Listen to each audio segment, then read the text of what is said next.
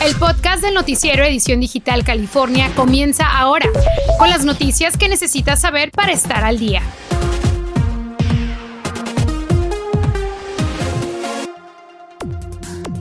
El olor a huevo podrido en una ciudad del sur de California continúa afectando la calidad de vida de los residentes. Le diremos qué es lo que se está haciendo para resolver el problema en el canal Domínguez. Fotografías de niños durmiendo en el suelo y otros sobre las mesas son la evidencia más clara de la crisis en el Departamento de Servicios Sociales en Fresno. Además, peligrosas condiciones del tiempo mantienen activa una alerta de bandera roja para el sur de California. Bomberos vigilantes ante más incendios. Comenzamos.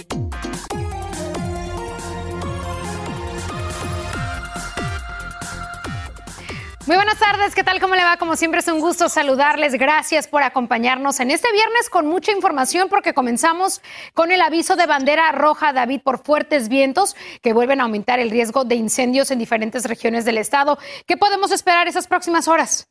Yarel, efectivamente, bueno, las próximas 36 horas serán críticas en cuestión de lo que estarán experimentando nuestros bomberos. Tenemos esas fuertes ráfagas de viento actualmente a lo largo y ancho del sur de California. Ahí tenemos estas imágenes, ya que según lo que indica el Servicio Nacional de Meteorología, esa advertencia se mantendrá activa hasta las 8 de la noche de este próximo sábado. Y es que ya estamos viendo la influencia de esta masa de aire caliente que está generando ese cambio de dirección de los vientos incluso estará habilitando que no ingrese esa capa marina hacia nuestra región y tampoco la precipitación. Vámonos hacia el sector de Santa Clarita, donde las ráfagas actualmente están alcanzando las 47 millas por hora. Al llegar a las 4 de la tarde, aún se mantiene sumamente veloz, 33 millas por hora. Y nuevamente a las 8 de la noche del día de hoy, aumentan esa velocidad 30 millas por hora. Algo sumamente preocupante porque tenemos también esa baja humedad relativa hacia San Bernardino, 11%, 14% en Riverside, hacia Oxford 13%, así que por favor mucha cautela,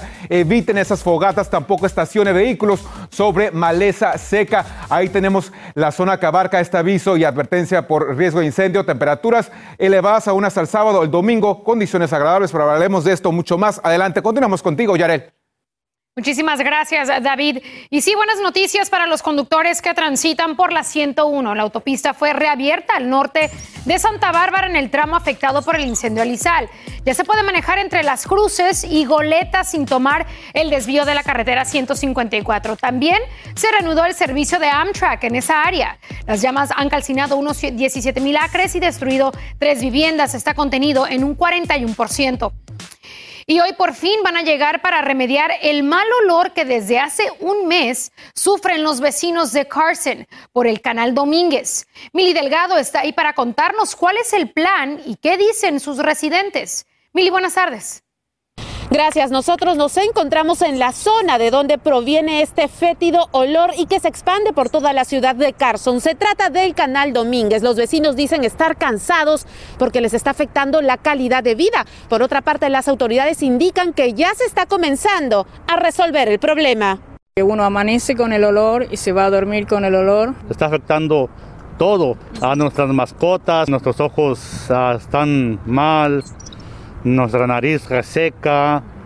Estas son algunas de las quejas que representan a toda la ciudad de Carson después del fetidolor que emana desde el canal Domínguez hace más de una semana, ocasionado por el sulfuro de hidrógeno proveniente de plantas y otros materiales que se pudren en el canal. Si este olor hubiera caído en lugar de gente millonaria, la, gente se hubiera movido rápido. Pero los propios residentes no se quedaron con los brazos cruzados, llegaron hasta el concilio de la ciudad de Carson y tuvieron respuesta. El, Consejo Deliberante de Carson declaró zona de emergencia. Básicamente es algo natural eh, que fue acelerado por cierta basura que tiraron al canal por su parte, los funcionarios del condado de Los Ángeles anunciaron que tienen la forma de eliminar el olor putrefacto del canal Domínguez con un aerosol específico llamado Epoleón que se aplicará sobre la superficie del agua y dijeron que hoy iban a comenzar a remediar tirando un tipo de químico para comenzar a limpiar el agua. Nadie viene a golpear las puertas y a decir, señores, miren, nosotros entendemos eh, lo que está pasando, necesitan alguna ayuda. Muchos no se pueden mover de la casa El condado también indicó que se estará proporcionando ciertos reembolsos para los afectados. Para relocación, si usted quiere moverse de aquí e irse a un hotel por un tiempo. Una vez que la ciudad comience a vertir ese líquido orgánico sobre el canal Domínguez para contrarrestar el problema, va a tardar por lo menos 10 días para que el olor comience a desaparecer. Si usted tiene alguna queja, puede llamar al 211 o al número telefónico que está apareciendo en pantalla. Es todo mi reporte desde Carson. Soy Mili Delgado, edición Digital California. Gracias, Mili. Estaremos muy pendientes de lo que ocurre ahí en Carson y lo que están haciendo las autoridades. Pero bueno, no comen ni duermen como deben, ni siquiera van al baño como los demás. Les hablo de varios menores que están en custodia del gobierno en Fresno y que por falta de fondos y de familias que los acojan, está pasando por una situación muy difícil. Cristian Gómez habló con quienes piden soluciones urgentes.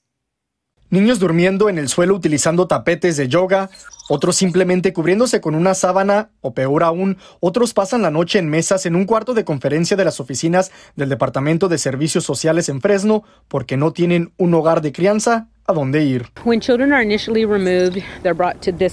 Cuando los niños son removidos de sus hogares, los traen a este lugar y nosotros intentamos encontrar un hogar para ellos.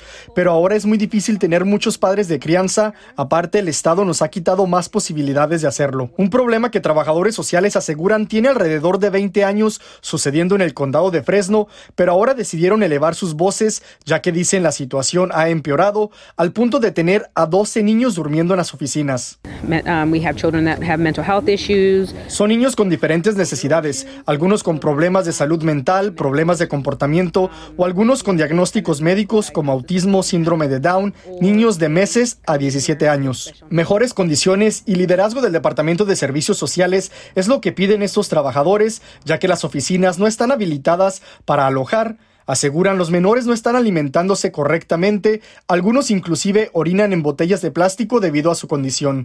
Yesterday I toured the office over here, saw the saw the mats that were being used for beds and that's unacceptable. El administrador del condado de Fresno aseguró que apenas el día de ayer se dio cuenta de la situación en la que dormían los niños y describe la situación como inaceptable. Dice las leyes del estado han hecho más difícil el encontrar un hogar de crianza para los niños. Anyone and everyone. I literally am on the, line with the state Por su parte, la directora adjunta del Bienestar Infantil del Departamento de Servicios Sociales aseguró que ella toca este tema regularmente con las autoridades, incluyendo el Estado. Por ahora, el administrador del condado aseguró que para el sábado los niños ya no dormirán en las oficinas, mientras que se construye un albergue temporal con las condiciones apropiadas para estos niños y jóvenes. Gracias, Cristian. Increíble lo que estaba pasando en Fresno y esperemos encuentren una solución. Pero bueno, en otras noticias siguen los esfuerzos por mover adelante la economía local de muchas comunidades. En Lingwood, condado de Los Ángeles, hoy llevaron a cabo una feria de empleo donde varias compañías estuvieron ofreciendo más de mil puestos de trabajo a los residentes del distrito de San Pedro. La feria fue promovida por la oficina de la congresista Nanette Barragán y entre los participantes estuvieron Amazon, Caltrans y hasta el servicio postal. Los Ángeles sigue modernizándose. Esta mañana inauguraron un nuevo estacionamiento del aeropuerto LAX con tecnología inteligente y capacidad para unos 4.300 vehículos. Es parte del proyecto de mejoras del aeropuerto que incluirán un tren ligero entre las terminales y un área donde se concentren todas las compañías de renta de autos. El estacionamiento abrirá al público el próximo martes. Vamos a una pausa, pero en instantes. Si recibió un aviso de desalojo por no pagar la renta, un documento podría salvarlo, pero tiene pocas horas para entregarlo. Y el día llegó, el icónico Parque MacArthur cerrará parcialmente para dar inicio a un proyecto de renovación. Y hoy es la fecha límite para declarar los impuestos si pidió una extensión y si quiere recibir el pago del estímulo dorado de California. Ya regresamos. Infórmate de los principales hechos que son noticia, aquí en el podcast del noticiero Edición Digital California.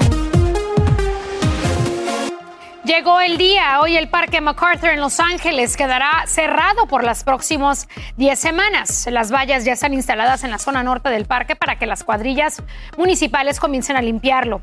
Han tenido que remover a los indigentes que llevan asentados ahí por meses.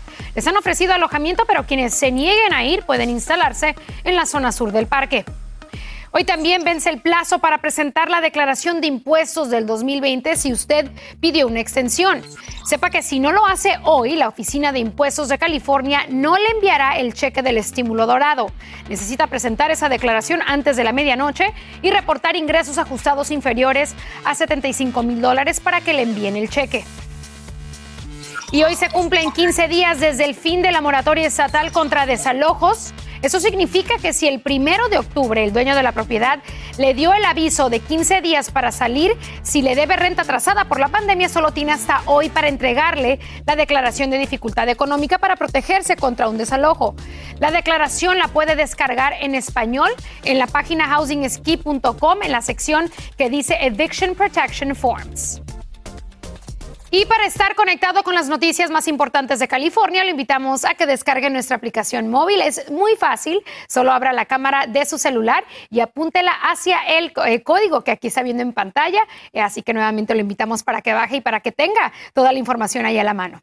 Y continuando con la información, será a partir del 8 de noviembre cuando los turistas extranjeros puedan volver a entrar a Estados Unidos siempre y cuando muestren prueba de estar completamente vacunados. La Casa Blanca anunció hoy oficialmente la fecha y con ello se esperan más viajeros tanto por tierra como por aire. Los turistas vacunados podrán venir a celebrar Acción de Gracias y Navidad con sus familiares. El condado de Los Ángeles está preparando para administrar las dosis de refuerzo de Moderna y Johnson Johnson una vez que los CDC aprueben quiénes serán elegibles para una dosis extra.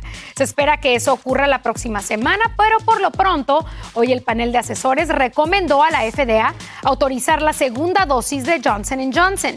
Todavía analizan si sería seguro mezclar diferentes marcas. Por cierto, Moderna tendrá que seguir esperando para vacunar a adolescentes. La FDA dijo que necesitan revisar más datos sobre efectos secundarios antes de darles luz verde. Por ahora, Pfizer sigue siendo la única opción para quienes tienen entre 12 y 17 años. Más familias que tuvieron que enterrar o cremar a un ser querido por coronavirus son elegibles para que FEMA les reembolse lo que pagaron por gastos funerarios. Para saber más sobre esa extensión del programa, saludamos a Daniel Yargués, portavoz de FEMA. Gracias por acompañarnos, Daniel. Eh, ¿Quiénes podrán calificar ahora que quedaron excluidos anteriormente? Bueno, eh, no es que fueron excluidos. Eh, hubo una política que cambió, que implementamos en FEMA para las personas que desgraciadamente perdieron a un ser querido, un familiar y tuvieron que pagar por los gastos fúnebres. Esta nueva política entró en efecto el 29 de junio de este año. Lo que eso significa, Yarel, es que ahora las personas que tengan un certificado de defunción que no indique específicamente que la muerte fue a causa de COVID-19, ahora pueden darnos documentos eh, firmados que establezcan o que indiquen que el familiar o la persona murió a causa de COVID-19, entonces puede que sean elegibles para asistencia de tema. ¿Y qué fechas importantes hay que tomar en cuenta para eso? Buena pregunta. No hay una fecha límite, pero sí le pedimos a las personas que sometan sus documentos lo antes posible, que nos llamen. Tenemos representantes en español de las 6 de la mañana a las 6 de la tarde, tiempo, eh, hora local de California, al 1844. 684-6333. Tenemos ya representantes en español para atenderles con mucha paciencia, explicarles todo el proceso y, nos vamos a tomar el tiempo con cada persona para explicar y qué es lo, lo que se necesita. ¿Y hay algún requisito o hay requisitos que deben de presentar para que FEMA reembolse estos gastos? Sí, fíjate que la persona que falleció no tiene que tener documentos legales en Estados Unidos, la muerte tiene que haber sido en Estados Unidos, la persona que está solicitando la ayuda, la asistencia de FEMA, tiene que tener documentos legales, una residencia, visa por parte de los Estados Unidos, eh, eh, ser ciudadano eh, y el máximo, no significa que todas las personas que soliciten van a, van a recibirlo, son 9 mil dólares. Los recibos, Yarel, tienen que estar a nombre de la persona que está haciendo el reclamo, todo lo que fue relacionado con los costos fúnebres puede que califiquen para, para asistencia de FEMA. Muy bien, y tiene más detalles en pantalla, el número de teléfono que puede llamar si usted en casa tiene eh, preguntas o dudas. Daniel Yarguez, portavoz de FEMA, gracias por acompañarnos. Buenas tardes. Un placer, gracias. Estás escuchando el podcast del noticiero Edición Digital California. Los afectados por el derrame de petróleo en Huntington Beach tendrán el lunes la oportunidad de expresar sus quejas ante los congresistas. Habrá una audiencia en Irvine donde legisladores demócratas y republicanos quieren escuchar cuál ha sido el impacto del derrame en esa comunidad, especialmente entre los comerciantes. El FBI, por cierto, se ha sumado a la investigación. Aún no han señalado culpables, pero la cifra del derrame bajó de 144 mil a 25 mil galones. Una compañía en el Valle Central está convirtiendo toneladas de cáscaras de almendras en fuentes renovables para los campos. El resultado es un compuesto que mejora la fertilidad gracias a los nutrientes que tienen esas cáscaras. Además, pueden crear un líquido que permite crecer más rápido las cosechas. Dicen que aquí ganan todos, los agricultores, los consumidores y la economía local, porque esos trabajos no se pueden exportar a ningún otro sitio. Así es, excelente idea, iniciativa para ayudar no solamente a las comunidades de esta zona, pero también a todos. Pero bueno, seguimos bajo bandera roja. No todo el fin de semana tendremos condiciones peligrosas. David González, danos estas buenas noticias. Efectivamente, Yareli, bueno, estamos hablando de condiciones variables y es que al norte del estado aún estamos experimentando temperaturas por encima del promedio, pero el peligro ha cesado para ellos. Sin embargo, se avecinan precipitaciones hacia el sur de California. Nos mantendremos aún bajo esta alerta del tiempo hasta mañana a eso de las 8 de la noche. Así que condiciones cálidas, ventosas y secas este viernes y sábado. Sin embargo, el domingo condiciones agradables, abundante sol. En el panorama ahí tenemos la zona afectada por este aviso de bandera roja que será vigente hasta este sábado. Así que ya lo sabe, si usted recibe por allá en Santa Clarita, también sectores como Fillmore, en el condado Ventura, mucha cautela, ráfagas de viento estarán alcanzando las 27 millas por hora en las próximas horas. A eso de las 2 de la tarde avanzamos ese reloj, a eso de las 5 de la tarde, ráfagas ya alcanzando las 20 millas por hora hacia zonas como el Alto Desierto en Lancaster, hacia sectores como el condado de Orange, 15 millas por hora. Por favor, recuerde evitar esas fogatas estas próximas 36 horas y también recuerda cualquier tipo de artículo que tenga en su patio porque esas uh, ventarrones estarán sumamente potentes.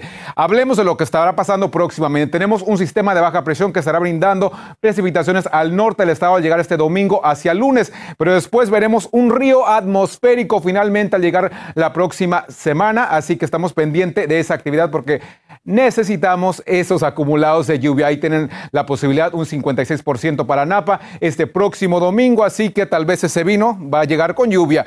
Hacia el centro de Los Ángeles veremos temperaturas elevadas este fin de semana. Sin embargo, el domingo, Yarel, condiciones sumamente espectaculares, 78 grados hacia Los Ángeles. Nos vamos hacia Bakersfield, 87 grados. Ve nada más, para la próxima semana, descenso en el termómetro. El próximo lunes, el día más fresco de toda la semana, con 66 grados hacia la zona de Sacramento temperaturas elevadas, pero regresan las lluvias a partir de la mitad de la próxima semana. Y con eso continuamos con mucho más. Y bueno, vamos a terminar con las noticias que, también están en tendencia en las redes sociales. La administración Biden anunció hoy viernes que estará preparada para comenzar a regresar a los solicitantes de asilo a México el próximo mes, bajo una política de la era del expresidente Donald Trump que ha denunciado previamente siempre que el gobierno mexicano acepte estas devoluciones. El programa que causó mucha polémica se llama Stay in Mexico, que también está en tendencia en Twitter. En otras noticias, hablando también de presidentes, el expresidente Bill Clinton está ingresado desde el martes en el centro médico UC Irvine. Un portavoz de Clinton dijo que la infección no está relacionada con el COVID-19 y que él se encuentra en vías de recuperación y con buen ánimo. Se encuentra de hecho en cuidados intensivos solo por privacidad. Su esposa Hillary Clinton lo ha acompañado en esos últimos días. Y también no nos podemos ir sin hablar de los Dodgers porque avanzan al campeonato de la Liga Nacional. Así es, tras ganarle el quinto juego a los gigantes de San Francisco en su casa.